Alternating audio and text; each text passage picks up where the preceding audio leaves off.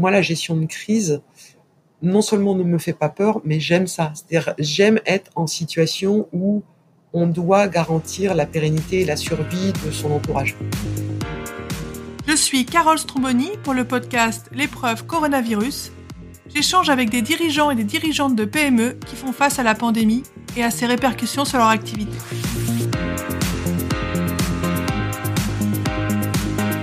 Dans cet épisode, je suis avec Dominique Carlac, chef d'entreprise de DSC Consultant, une société de conseil en innovation d'environ 50 personnes qui travaille avec plus de la moitié du CAC 40 dans l'industrie manufacturière principalement. Dominique a de nombreuses casquettes et nous allons nous concentrer sur celle de chef d'entreprise qui fait face au, coronavirus, à ce Covid-19 euh, et aux conséquences euh, économiques, politiques, humaines, psychologiques. Nous, on se concentrera plutôt sur les conséquences euh, en tant que chef d'entreprise, comment ces équipes continuent à travailler, quelles sont les conséquences financières, Qu'est-ce que l'innovation Puisque Dominique est spécialiste de l'innovation depuis plus de 30 ans. Sa société fêtera ses 30 ans l'année prochaine. Dominique a d'autres casquettes que nous n'aborderons pas directement. Elle a été dans l'équipe de France euh, d'athlétisme, dans le 400 mètres. Elle est impliquée dans l'organisation des Jeux Olympiques. Elle est aussi euh, vice-présidente et porte-parole du MEDEF. Autant de responsabilités qui, vous le verrez, sont liées à son désir d'accomplissement. Elle en parlera euh, mieux que moi vers la fin de l'épisode. Et sur une note plus personnelle, Dominique et moi avons fait les mêmes études, Sciences Po puis HEC. À 9 ans d'écart. Nous n'avons pas la même vie, euh, nous n'avons pas la même façon de voir le monde. Et si je puis l'interviewer, c'est grâce à, la commission innovation euh, sociale et managériale euh, du MEDEF qui m'a contacté pour mettre en valeur des femmes de son réseau. Euh, parce que les femmes, c'est vrai, euh, de, ont besoin d'être plus mises en valeur. On, les entend moins. Il n'y a qu'à voir la liste de podcasts innombrables qui n'ont quasiment aucune femme euh, euh, ou voient si peu que c'est ridicule. Donc moi, je suis vraiment fière d'avoir cette opportunité de mettre des femmes en valeur, des femmes chefs d'entreprise, puisque c'est le sujet du podcast, des personnes qui œuvrent, qui sont des forces qui vont, pour reprendre cette phrase d'Hernani au pluriel, et, et dont on parlera d'ailleurs dans le podcast avec Dominique. Il se trouve que les études ne font pas tout, la façon de voir le monde non plus, c'est multifactoriel. Voilà, on est le résultat de d'énormément de, choses, euh, certaines sur lesquelles nous avons prise et d'autres qui nous dépassent. Et moi, je souhaite mettre en valeur voilà des chefs d'entreprise, euh, hommes ou femmes. Là, il se trouve, je mets un accent un peu plus fort sur les femmes parce que dans les podcasts business, euh, comme je disais, c'est peu représenté. Et j'espère que cette interview vous inspirera, vous permettra de voir peut-être les choses différemment et vous aidera dans votre entreprise, quelle qu'elle soit. Bonne écoute Dominique Carlac et le nom de mon entreprise est DSC Consultant. DSC Consultant, donc c'est une entreprise qui existe depuis presque 30 ans. Est-ce que vous pouvez nous la présenter, s'il vous plaît? Alors, nous allons fêter nos 30 ans l'année prochaine, en 2021, et l'entreprise a pour vocation d'accompagner l'innovation pour les entreprises et pour les acteurs institutionnels. Donc, on est spécialisé en stratégie, financement et politique publique de l'innovation et de la recherche. Alors l'innovation, c'est un peu un mot valise aujourd'hui. Bon, il se trouve que j'ai écrit un livre cette année chez Erol sur innovant en pratique, euh, comment mener et lancer une démarche d'innovation. Donc j'ai dû faire cet effort de définition. Vous, ça fait plus de 30 ans que vous travaillez dans le domaine. Est-ce que ça s'appelait déjà innovation à l'époque ou oui, ça s'appelait déjà innovation à l'époque, et euh, c'était une définition très schumpeterienne, donc de l'économiste Schumpeter, qui consistait à dire bah, finalement quand un système productif est organisé sur certaines technologies et que de nouvelles technologies apparaissent, il y a un phénomène de destruction euh, créatrice qui fait que les anciennes technologies sont balayées et balayent de ce fait le système productif et l'organisation économique du moment pour se substituer à un nouveau système d'organisation de produits. Alors l'exemple qui est archi connu, c'est on passe de la bougie à l'ampoule, on passe de la diligence à la voiture, et aujourd'hui finalement on passe de l'usine traditionnelle à l'usine 4.0, c'est-à-dire l'usine numérisée qu'on peut programmer pour faire de la production de masse, mais très personnalisée en bout de chaîne pour pouvoir servir un client qui veut tel ou tel produit plutôt que tel ou tel autre pour le client voisin. Entendu, merci beaucoup. Moi, je, je, mentionne souvent effectivement Schumpeter et la destruction créatrice dans, dans mes échanges en ce moment sur l'innovation, mais c'est un côté un petit peu froid en fait, cette définition, parce qu'il y a des personnes derrière, des business, et là on le voit avec euh, ce deuxième confinement où, ou second, mais probablement deuxième. vous, qu'est-ce que vous en pensez à l'aune d'aujourd'hui de, de, ce concept schumpeterien que vous, bah, avec lequel vous êtes familière? On, est en plein dedans. On est en plein mm. dedans dans ce concept schumpeterien à l'époque du Covid. Pourquoi? Parce que la façon de travailler est complètement bouleversée, nécessairement pour raisons sanitaires, parce qu'on doit se confiner pour une bonne partie euh, des acteurs économiques qui le peuvent. Et ce confinement euh, oblige à travailler différemment, notamment avec le numérique. Et de ce fait, ben, on est en train de bouleverser une organisation du travail, une organisation du système productif et une organisation du service client. J'avais un exemple. Euh, la semaine dernière, j'étais euh, à la direction de la BPCE, qui est une grande banque française, qui me disait qu'en deux mois, ils avaient euh, organisé la relation client et les transactions avec les clients de manière numérique comme s'ils l'avaient fait en quatre ans avant la période de pandémie. Donc il y a un phénomène d'accélération du système productif avec le numérique euh, qui est lié justement bah, à un changement profond de paradigme lié par un phénomène externe qui est une pandémie, mais euh, régulièrement dans l'histoire économique, il peut y avoir d'autres phénomènes externes qui peuvent être une guerre, qui peuvent être cette fois-ci une pandémie, qui peut être un, un, bouleversement climatique, qui peut être une technologie qui s'impose, et donc ces bouleversements, par moment, s'accélèrent. Ils sont pas forcément disruptifs, parce qu'on parle toujours d'innovation euh, incrémentale, c'est-à-dire celle qui apporte un petit plus, ou d'innovation de rupture. L'innovation qui s'accélère n'est pas toujours disruptive. Typiquement, le numérique, maintenant, on peut pas considérer que c'est disruptif en 2020, et pourtant, c'est en train d'accélérer pour une raison externe à l'économie, qui est une pandémie. Donc, on accélère la numérisation de l'économie de ce fait. Oui, c'est très juste. Pour moi, l'innovation, elle est surtout contextuelle, c'est-à-dire que dans un domaine, le numérique peut être complètement standardisé, et dans un autre, c'est très innovant parce qu'on l'a jamais mis en place. Et je, je, vous rejoins sur le côté accélérateur de changement. Effectivement, on a des entreprises qui, qui voient des accélérations assez incroyables. Tout à fait. malheureusement, qui sont restées dans leur routine et qui ont du mal à, à prendre le train. Pour des raisons parfois aussi qui sont un peu extérieures à leur volonté. Hein. Il y a aussi des sujets de trésorerie très importants aujourd'hui euh, pour faire face à cette crise et innover. Donc, euh, ce sont des sujets importants. Justement, par revenir à cette crise, est-ce que vous pourriez nous dire euh, quels sont les problèmes auxquels vous faites face, vous, en tant que chef d'entreprise, avec ce coronavirus, Alors, le Covid et la politique publique associée Trois problèmes principaux hein, que nous rencontrons, nous, en tant que PME. D'abord, il y a une dynamique économique qui s'arrête ou, en tout cas, qui qui est chaotique, c'est-à-dire que qui balbutie.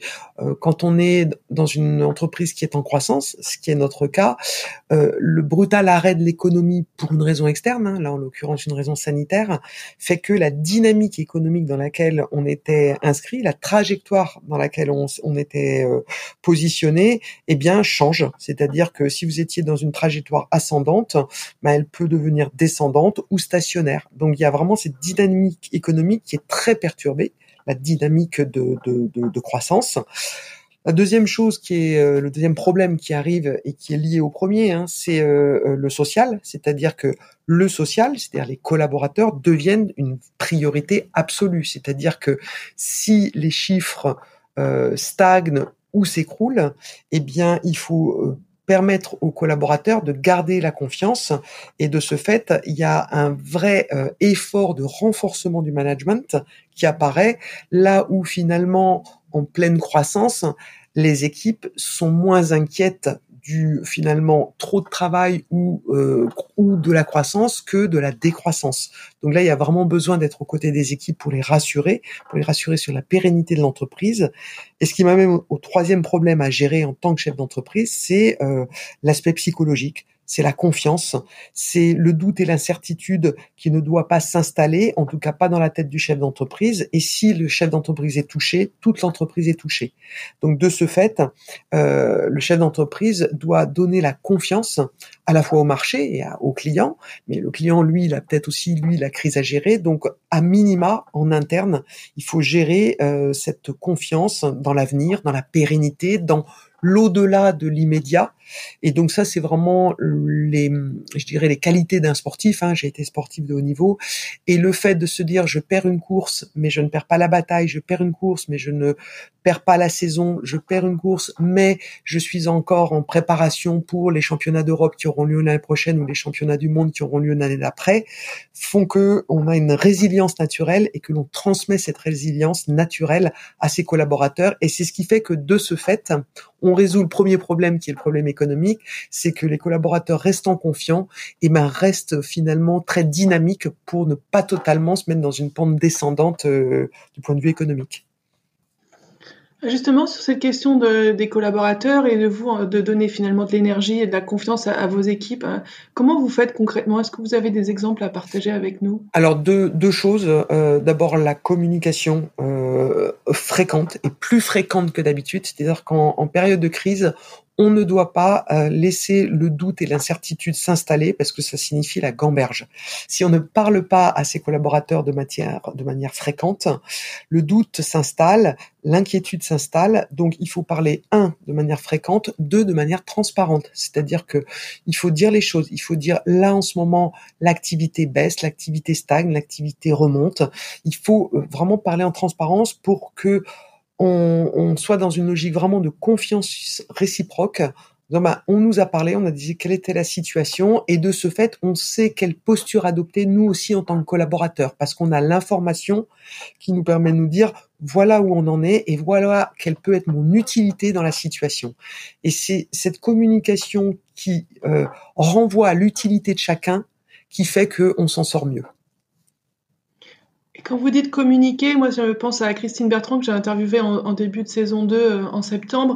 Elle, elle disait qu'elle avait même dû faire un moment une vidéo pour ses équipes pour leur dire de pas trop travailler parce qu'elles étaient tellement impliquées que elle avait dû intervenir, avec communiquer vers voix vidéo. Vous, vous faites comment euh, Alors nous, euh, l'entreprise s'appelle DSC Consultant, donc on fait plein de jeux de mots autour de DSC. Donc on a inventé la DSC communauté, la DNC communauté, et donc là on fait une à deux, mais plutôt deux que une, séance de communication euh, globale avec toutes les équipes, avec le chat, euh, une fois par semaine, à minima, deux fois par semaine, pour faire un état des lieux, un, sur la situation économique, et puis ensuite on prend à chaque fois un thème différent euh, qui peut être l'organisation du travail, la réalisation d'un projet euh, par une équipe, euh, une réalisation d'un projet par un client, une initiative de cohésion à distance. Donc on prend en gros, on, on, donne un état des lieux de situation, un point de situation de l'entreprise systématiquement, et puis ensuite on choisit un thème d'intérêt pour les équipes, et du coup, ben, on maintient cette cohésion à distance.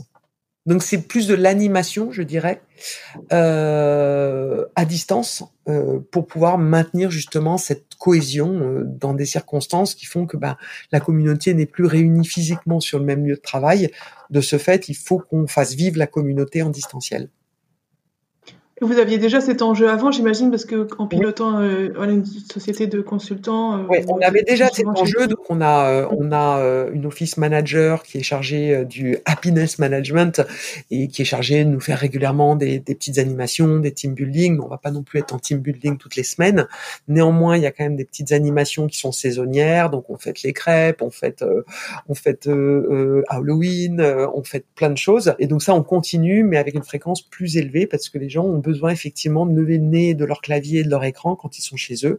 Et donc il faut euh, mieux articuler et plus que jamais articuler vie pro, vie perso, parce que ça s'épouse tellement quand on est en télétravail que de temps en temps, bah, il faut euh, rappeler que euh, certes on travaille dans son écran et avec son clavier, mais qu'on a des moments de décompression, de DNC décompression, qui nous permettent justement, et ça c'est le rôle du chef d'entreprise justement de faire la part des choses entre ce qui relève de bah, faire sa mission devant son écran à la maison, et puis de temps en temps bah, de fermer l'écran et puis euh, bah, de se dire euh, on se retrouve demain. Oui, tout à fait. Et vous êtes plutôt Zoom, euh, Teams? Quel est l'outil que vous utilisez? On utilise tous les outils qui sont à notre disposition. D'abord, un, on se cale sur les outils de nos clients. Donc, si un client nous dit euh, on se fait un Zoom, eh ben, on fait un Zoom. Si les clients disent on se fait un Teams, on fait un Teams. Si nous, on organise quelque chose, euh, on fait un Meet Google, eh ben, on fait un Meet Google.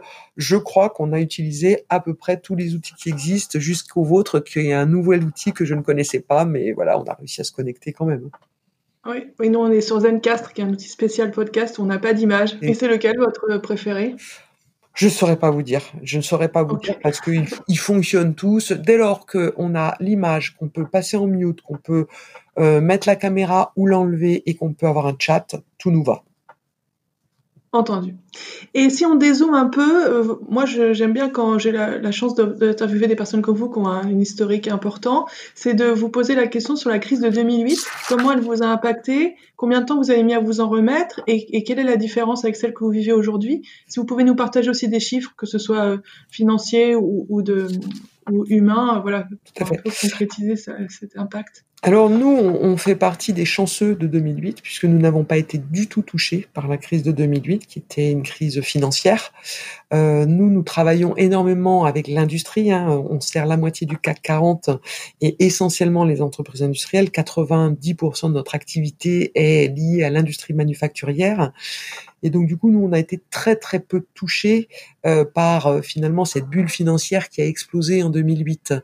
Et comme nous sommes sur de la politique industrielle et de la politique économique et, et de l'accompagnement de l'industrie, en fait, on a eu plutôt plus de travail que d'habitude parce que comme il y avait une crise économique à gérer, ben les entreprises et les acteurs industriels sont venus nous voir pour les aider à bâtir des stratégies offensive de, euh, de remonter de la pente. Et donc, que ce soit pour les acteurs industriels, les ministères de l'industrie divers et variés, les agences nationales diverses et variées qui réfléchissaient de manière prospective à rebâtir des politiques économiques et des politiques industrielles, ou que ce soit les entreprises et les firmes euh, qui avaient un peu dévissé et qui recherchaient euh, finalement des relais de croissance, on a eu plutôt plus de travail parce qu'on accompagnait ces relais de croissance. Donc nous, nous n'avons pas été impactés et c'est même à partir de là que nous avons eu une croissance. On est passé d'une petite entreprise où on était à peine une quinzaine de consultants à 30 et puis aujourd'hui on est une petite cinquantaine. Donc euh, je dirais que la première crise de 2008, nous, on n'a pas du tout été impacté parce qu'on a accompagné euh, la remontée de la pente, que ce soit pour les acteurs politiques ou que ce soit pour les acteurs euh, industriels.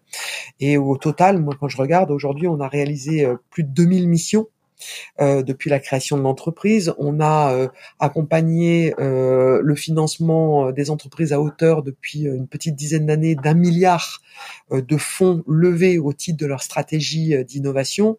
Donc on a plutôt été en, en grosse stratégie de croissance depuis une dizaine d'années. Euh, de notre côté. La vraie interrogation, c'est aujourd'hui. Parce que la crise d'aujourd'hui n'est pas une crise endogène à l'économie, c'est une crise exogène à l'économie, c'est une crise sanitaire où le politique, en son âme et conscience, décide qu'il faut arrêter toute ou partie de l'économie. Et de ce fait, on n'est plus du tout dans la même logique que 2008. 2008, il fallait euh, régler un problème économique par une solution économique. Là, on doit régler un problème sanitaire on arrête de ce fait l'économie pour partie. Et donc, du coup, il va falloir faire redémarrer l'économie, mais qui n'a pas touché qu'une seule bulle financière, qui a touché toute l'économie. Donc, c'est là où on est plus interrogatif sur, finalement, la vitesse de remontée de la pente que l'on va devoir euh, assumer. Et pour cette crise-ci, votre chiffre d'affaires, lui, a été impacté à cette fois 2008 Oui, contrairement à 2008, cette fois aussi, oui.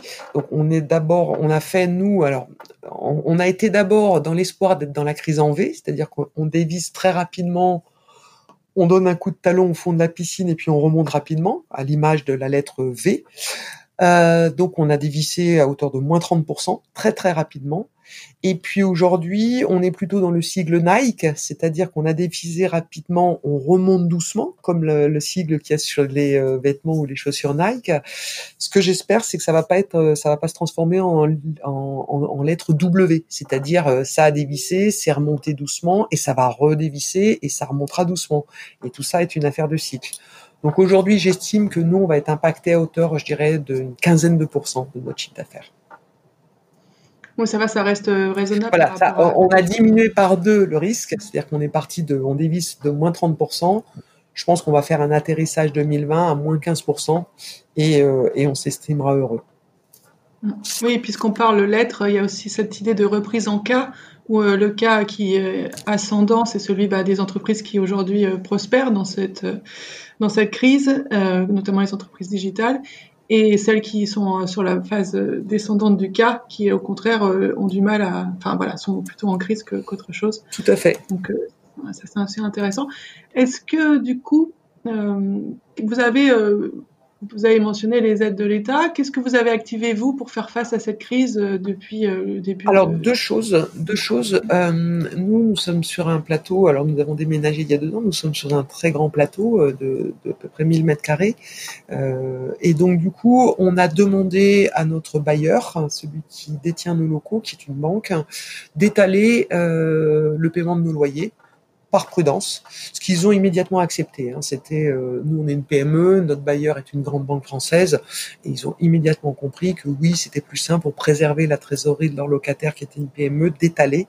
Donc nous allons, nous avons obtenu l'étalement de nos loyers, ce qui nous va très bien. Et la deuxième chose, c'est de manière prudentielle, nous avons demandé un PGE pour se dire que en fait on n'a pas peur du lendemain et des fins de mois. On avait de la trésorerie, on a activé la demande de PGE, on l'a obtenue, ce qui nous a permis euh, de se dire on a vraiment une belle trésorerie et donc on peut continuer à avoir confiance en l'avenir et donc on peut continuer à embaucher parce que comme on était en croissance, on avait des postes qui étaient ouverts et on n'a pas souhaité interrompre la dynamique de recrutement pour pouvoir avoir de la compétence, parce qu'on veut pas sortir de la crise sans compétence. Donc on est obligé de préparer l'avenir et de se dire, bah, on embauche, on est contre-cyclique, euh, et comme on a finalement un PGE prudentiel, on se dit qu'on ne tape pas dans notre trésorerie, qu'on ne prend pas trop de risques parce qu'on a une sécurité qui est garantie. Voilà ce que l'on a fait pour pouvoir maintenir finalement euh, euh, notre confiance en l'avenir. Est-ce que vous envisagez de faire d'autres choses? Et, aussi, je voulais vous demander par rapport à vos, votre lieu physique, vu que là on a été confiné puis reconfiné, qu'est-ce que vous, il n'y a plus personne, j'imagine, dans vos bureaux? Très peu de personnes, puisque bah, l'injonction euh, du gouvernement, c'est euh, tout ce qui peut être télétravaillé euh, doit être télétravaillé. Donc, bah, dans la mesure du possible, hein, on a besoin quand même d'un minimum de lien social. Donc, le CODIR, qui est une toute petite équipe, se réunit une fois par semaine, mais après c'est respect des respect des des demandes de confinement, et puis euh, euh, télétravail, euh, donc tout ce qui peut être télétravaillé.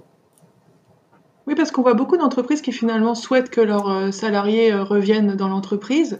Alors, parce que là, le télétravail est plutôt conseillé. Vous, vous avez pris la position, En fait, nous, on ne le souhaite pas. En revanche, si des collaborateurs souffrent d'isolement, ont besoin de travailler un minimum avec leurs collègues et de retrouver du lien social qu'offre finalement euh, l'entreprise, on l'autorise, mais on l'autorise de manière limitée et avec euh, un protocole sanitaire euh, renforcé.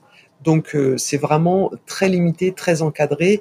Et la première recommandation, c'est qu'on recommande le confinement. Entendu. Effectivement, moi je suis aussi intervenue sur le télétravail. J'ai l'impression que c'est aussi un catalyseur finalement de, culture d'entreprise où les entreprises sont comme la vôtre déjà dans une culture de la confiance. Ben, c'est ça, c'est-à-dire que le premier, le premier, le premier confinement nous l'a enseigné. Il y a des gens pour qui ça s'est très bien passé, il y a des gens pour qui ça s'est très mal passé. Ça, c'est, je dirais, de manière globale, c'est un commentaire global, et c'est pareil dans mon entreprise. Dans mon entreprise, le premier confinement pour certains s'est très bien passé, typiquement pour moi. Je n'ai pas souffert du confinement euh, dans le premier confinement. En revanche, pour certains collaborateurs, ça a été très très dur très très dur pour des raisons d'isolement, pour des raisons de promiscuité, pour des raisons de plusieurs télétravailleurs à la maison. Donc c'était vraiment compliqué cette promiscuité et puis ce manque de lien social, d'interaction, de cohésion. Et donc du coup, bah, on a tiré les enseignements de tout ça, que ce soit collectivement ou à l'échelle de notre, notre entreprise. Donc euh, on respecte le confinement, mais tout ce qui est télétravaillable est télétravaillé. En revanche, ce qui n'est pas télétravaillable, c'est un tout petit morceau de certaines interactions. Eh bien, euh, on dit vous êtes autorisé, mais par contre, c'est pas la foire d'empoigne. Euh, c'est euh, limitatif, c'est surveillé, c'est sécurisé, et, en gros, tant qu'on n'aura pas d'autres directives du gouvernement, c'est le confinement qui est de règle. Et vous qui avez été sportif de haut niveau dans l'équipe de France d'athlétisme, ça vous a pas manqué de faire du sport bah, on avait d'abord une certaine autorisation euh, de sortir, je crois, de mémoire euh, une heure par euh, jour. Je n'utilisais pas forcément cette faculté de sortir une heure par jour parce qu'encore une fois, moi, je ne souffrais pas du confinement. Néanmoins, une fois de temps en temps, je sortais une heure marcher, quoi. Voilà, pour histoire de prendre l'air et de me reconnecter. Mais moi, je ne souffrais pas, donc du coup, ça a été plutôt du renforcement et du gainage, du renforcement musculaire à la maison. Vous faites plus de, de course Non, la course je fais plus. Moi, mon sport c'est aujourd'hui la marche et je marche énormément. Je marche normalement en vitesse de croisière 50 à 60 km par semaine. en ce moment, c'est un peu plus limité parce que bah, on n'a pas trop le droit de sortir. Donc du coup, euh, voilà, je j'ai la chance de pouvoir venir à pied au travail quand, quand, quand je peux. Donc euh, du coup, je c'est la marche, mon, mon sport aujourd'hui. Ouais, c'est un excellent sport là. C'est un excellent. Et puis j'ai 52 ans et donc du coup, on ne court plus comme on courait quand on en avait 20. Voilà. oui, c'est vrai. Et euh, justement, j'aimerais euh, qu'on passe à, cette partie du podcast où on parle un peu de vous. J'essaie de, de, voir un peu la personne derrière la fonction que vous nous avez exposée. Euh, et j'ai l'impression que vous, êtes, que votre entreprise, voilà, traverse plutôt sereinement cette, cette crise. vous, j'ai trois questions. La première, c'est vous connaissez votre MBTI Je ne sais pas ce que c'est que le MBTI. Ah, c'est un test de personnalité, c'est Myers-Briggs. Ah oui, euh, mon, fils, mon fils me l'a fait faire. Et euh, alors, rappelez-moi, les, je, vais m'en souvenir si vous me rappelez un petit peu les, différentes catégories. Bien sûr, il y a quatre axes. Le premier, c'est extraverti, introverti. Je suis extraverti. Donc, extraversion, introversion, donc vous êtes extraverti. Ensuite, c'est un peu difficile de le faire par soi-même, mais vous avez euh, tout ce qui est dans recueil d'informations. Est-ce que vous êtes plutôt dans la sensation ou dans l'intuition? Ah, Je me souviens plus. Je crois que je suis prise de décision. Je suis. Euh, alors, c'est le, prise de décision, c'est quoi? C'est dans la pensée ou dans le sentiment? Euh, euh, Je suis. à la réflexion, ça a évolué, mais aujourd'hui, je suis plus dans la pensée que dans le sentiment. Ouais, il faut être assez détaché, hein, je pense, pour être chef d'entreprise comme vous. Euh, donc, les gens sont dans la pensée, sinon on met trop d'affect. Et dans le mode d'action, c'est jugement ou perception? Je crois que je suis perception. Ok. Et vous, avez fait ce test euh, que votre fils vous a, vous a conseillé. Est-ce que vous en avez rien retenu de particulier ou quand même quelque chose? Euh, J'en ai retenu que c'était assez euh, fidèle à ma personnalité, qui était à la fois extraverti mais réfléchi. Donc le côté extraverti exubérant, mais qui s'appuie sur un fondement extrêmement réfléchi, qui, qui pense, c'est ce que disait Rimbaud, hein, ça pense en moi et ça pense tout le temps en moi. C'est-à-dire que j'ai à la fois euh, cette espèce de synchronisation permanente entre le côté extraverti et le côté qui pense. Quoi. Mais quand vous dites qui pense, c'est plutôt votre euh, goût pour la stratégie euh, qui, qui est reflété probablement. plutôt le, probablement le goût à la fois pour la stratégie euh, vous vous souvenez de la matrice de Porter hein, les cinq forces voilà. Et puis euh, et puis le côté innovation c'est-à-dire que c'est le côté on fait des ponts intuitivement entre des choses qui normalement ne vont pas ensemble. C'est l'inverse du conservatisme en fait. Je suis pas quelqu'un de très conservateur très traditionnel. Je suis plutôt quelqu'un de plutôt mutant.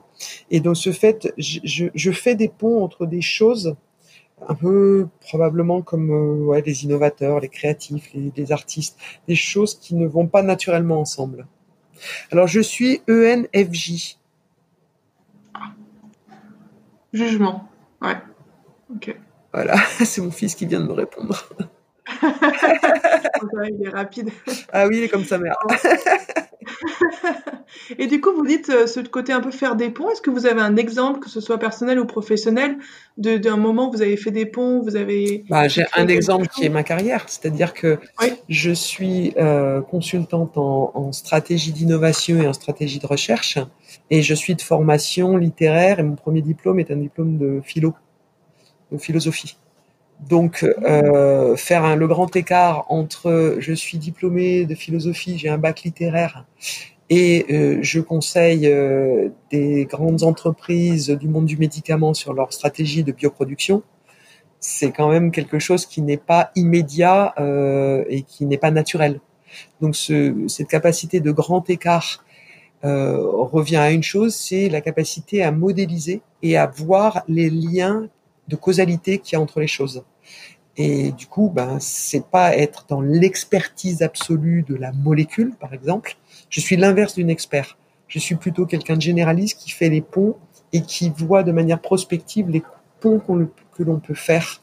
Et donc, du coup, euh, quand on organise, par exemple, une stratégie de bioproduction en France, eh bien, euh, plutôt que de me focaliser sur euh, le gain de productivité qu'on va faire sur la fabrication de la biomolécule, je vais plutôt réagir en disant mais en fait quel est le besoin du client final, quel est le besoin du distributeur, quel est le besoin du système hospitalier de la prise en charge patient pour en déduire quel est le meilleur système de bioproduction et qui ne va pas raisonner uniquement sur la productivité de la fabrication de la biomolécule?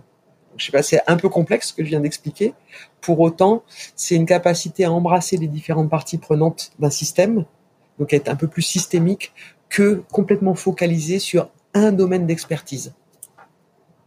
Oui, c'est très clair. Après, l'innovation, c'est aussi une résolution de problèmes. Donc, quand vous parlez besoins, j'imagine que vous allez aussi voir les problèmes euh, difficiles, douloureux et urgents qui, doivent être résolus par une solution. Et donc, c'est vrai qu'il faut prendre les choses dans le bon ordre. Est-ce que vous utilisez euh, la stratégie Océan Bleu comme outil de, conceptualisation? Alors euh, oui, mais sans faire peur au client. Donc la, stratégie d'Océan Bleu, le client ne la connaît pas toujours, donc on n'est même pas obligé de lui en parler pour la pratiquer. C'est-à-dire qu'en gros, on va aller regarder et fureter en dehors de son domaine d'application naturelle, de son domaine de clientèle naturelle. Et bien souvent, ça va se traduire chez nous par ce qu'on appelle des benchmarks. On va aller regarder ce que font d'autres acteurs dans d'autres domaines. Je prends un exemple. Euh, nous travaillons beaucoup pour l'industrie pharmaceutique. L'industrie pharmaceutique aujourd'hui est en pleine mutation.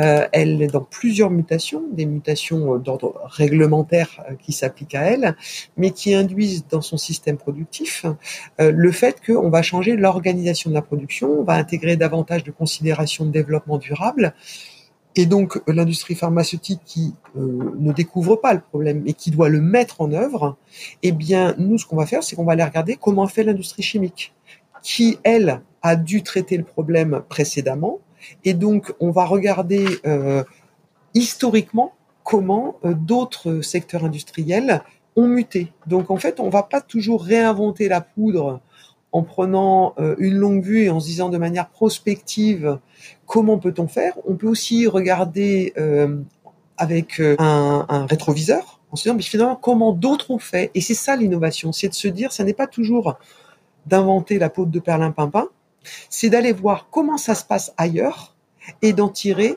des leçons, des bonnes pratiques, des conséquences pour se dire, ben, nous aussi, on pourrait introduire telle et telle mutation qui s'est opérée dans un autre système que le nôtre tout à fait, c'est ce que je développe dans mon livre dans, quand je parle d'innovation de transposition. Voilà. Euh, c'est effectivement ce que vous dites, c'est transposer d'un domaine à l'autre euh, des solutions euh, qui peuvent être innovantes. Moi, je me souviens avoir vu chez Sanofi, au laboratoire de Sanofi, il y a quelques années, une imprimante 3D qui imprimait les médicaments bah, personnalisés.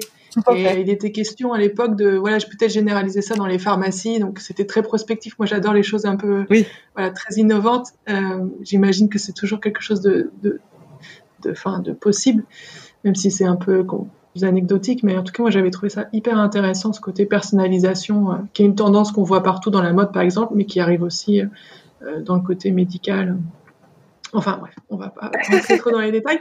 Euh, par rapport à ma deuxième question, c'était l'énéagramme. Est-ce que vous connaissez votre énéagramme? C'est un test de personnalité.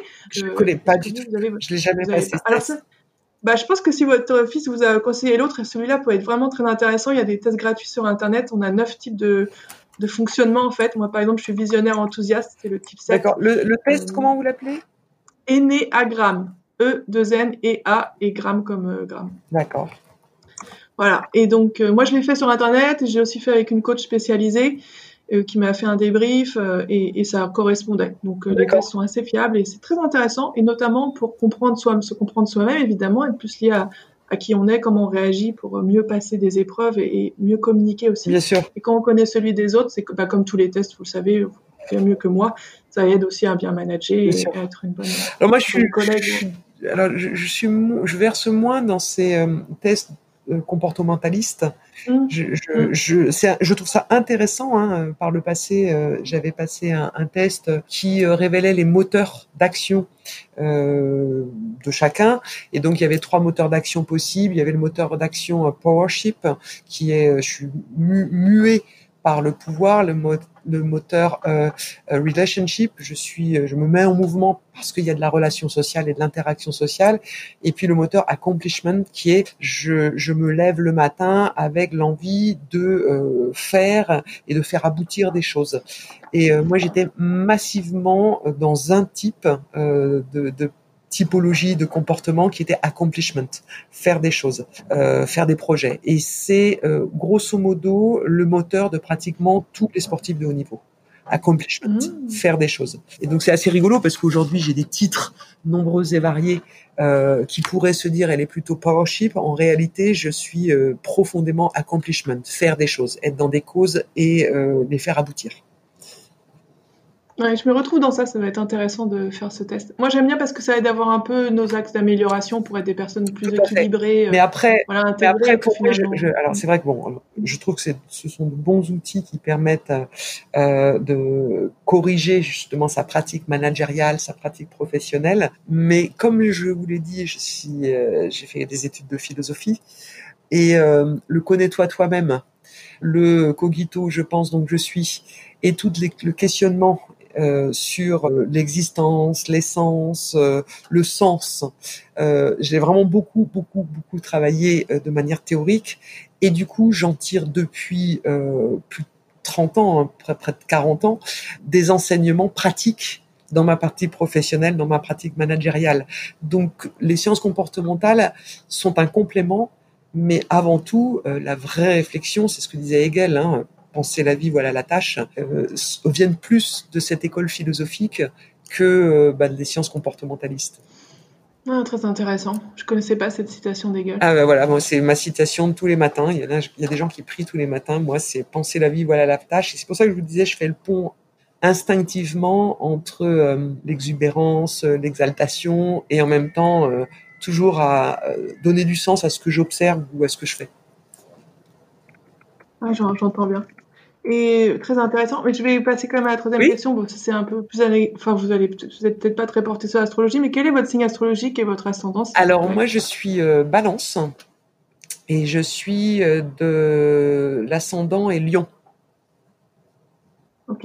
Et qu'est-ce qu'on on dit de vous par rapport à ça? Est-ce que c'est quelque chose que... Ben, balance, si j'ai bien compris, euh, et en tout cas le, le, le pictogramme qui l'illustre, c'est plutôt un tempérament équilibré qui peut basculer dans l'hésitation.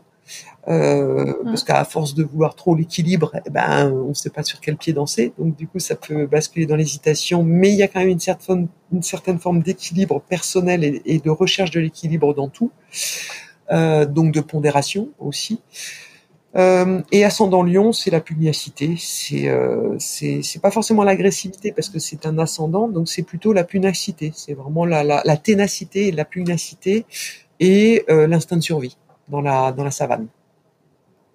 Vous reconnaissez dans, dans ces descriptions? Je me, je me, reconnais vraiment bien dans, dans, dans, dans ce que je projette hein, de ces signes, hein, c'est-à-dire à la fois un équilibre, mais un instinct de survie extrêmement euh, extrêmement chevillé au corps, qui se matérialise en ce moment hein, dans la crise Covid par moi la gestion de crise.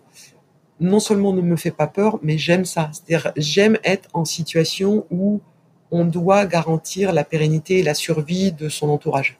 Il faut vivre ou survivre, mais il faut vivre. C'est vrai que moi je pose souvent la question du ressort en fait des chefs d'entreprise qui qui sont pour certains et certaines confrontés vraiment à des grandes difficultés et, et certaines me disent euh, bah, j'ai pas le choix, il faut continuer, j'ai des gens qui dépendent de moi. Ben, c'est un peu plus le défi qui. Alors c'est pas le défi. Il y a ça aussi. C'est pas le défi, c'est euh, c'est une, je pense une capacité naturelle. je reviens de la philo, hein, c'est ce que Nietzsche décrivait à travers euh, l'élan vital. C'est-à-dire qu'on est porté par un élan vital. après voilà, il faut savoir le, le, le, gérer, il faut savoir le à bonne à bonne dose, mais je pense qu'on est porté par un instinct euh, vital, un élan vital qui fait que, euh, certes, ça peut être très compliqué, mais euh, la pulsion de vie l'emporte. C'est Eros Thanatos. Moi, j'aime bien cette phrase dans Hernani Je suis une force qui va. C'est une Exactement. Exactement. Qui, qui, fait écho justement à celle de l'élan vital. Tout à fait. bah, C'était très intéressant. Je vais passer aux deux dernières questions du podcast. Euh, L'avant-dernière, c'est est-ce que vous avez l'impression de vivre une épreuve? Vous qui avez été sportive en plus de haut niveau, je ne sais pas si ça a fait écho, mais. Oui, alors, c'est. Est-ce que la crise est une épreuve? Si on part dans la mesure, la mesure au sens euh, des, indicateurs, bien sûr, c'est une épreuve, puisque euh, on est euh, actuellement dans des indicateurs économiques qui sont en train de vaciller. Donc, bien sûr, c'est une épreuve parce qu'il va falloir remonter la pente de ces indicateurs économiques qui sont en train de se dégrader.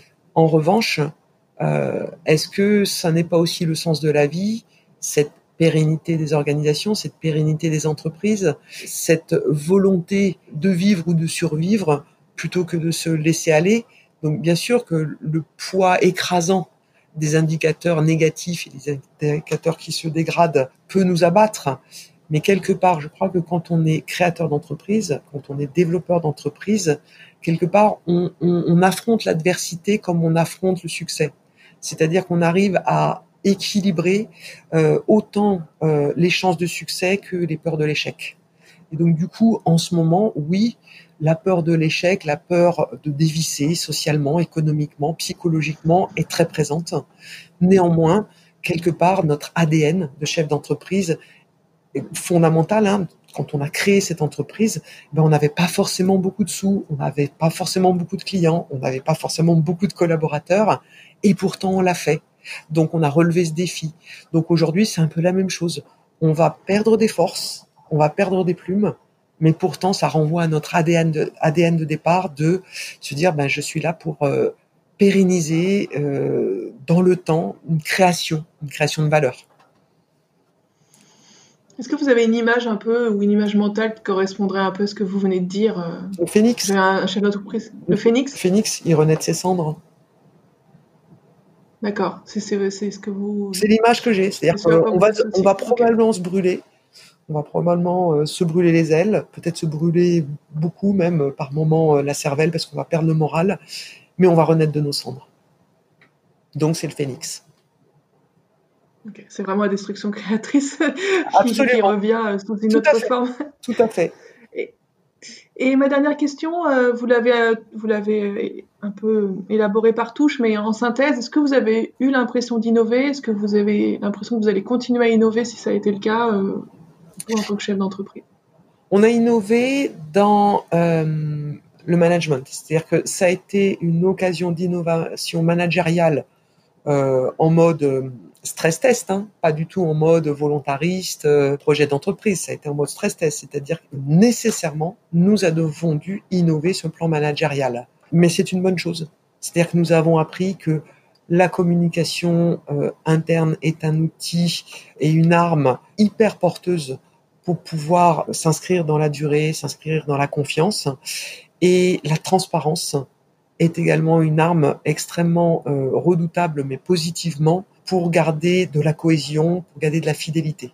Et donc euh, oui, on a innové managériellement parlant, on a innové aussi avec nos clients parce que ben avec eux on a aussi renforcé euh, ben, l'outillage numérique, on a renforcé euh, la collaboration, la co-construction. Et donc oui on aura appris, on aura appris et je pense que quand on reviendra dans ce qu'on appelle la vie conventionnelle, la vraie vie, en tout cas pas la vie pendant la pandémie, on gardera ces acquis d'innovation managériale et d'innovation collaborative avec nos clients. C'était Carole Stromboni pour l'épreuve Coronavirus. Musique originale par Grégory Kahn. N'hésitez pas à laisser un commentaire ou des étoiles. À bientôt!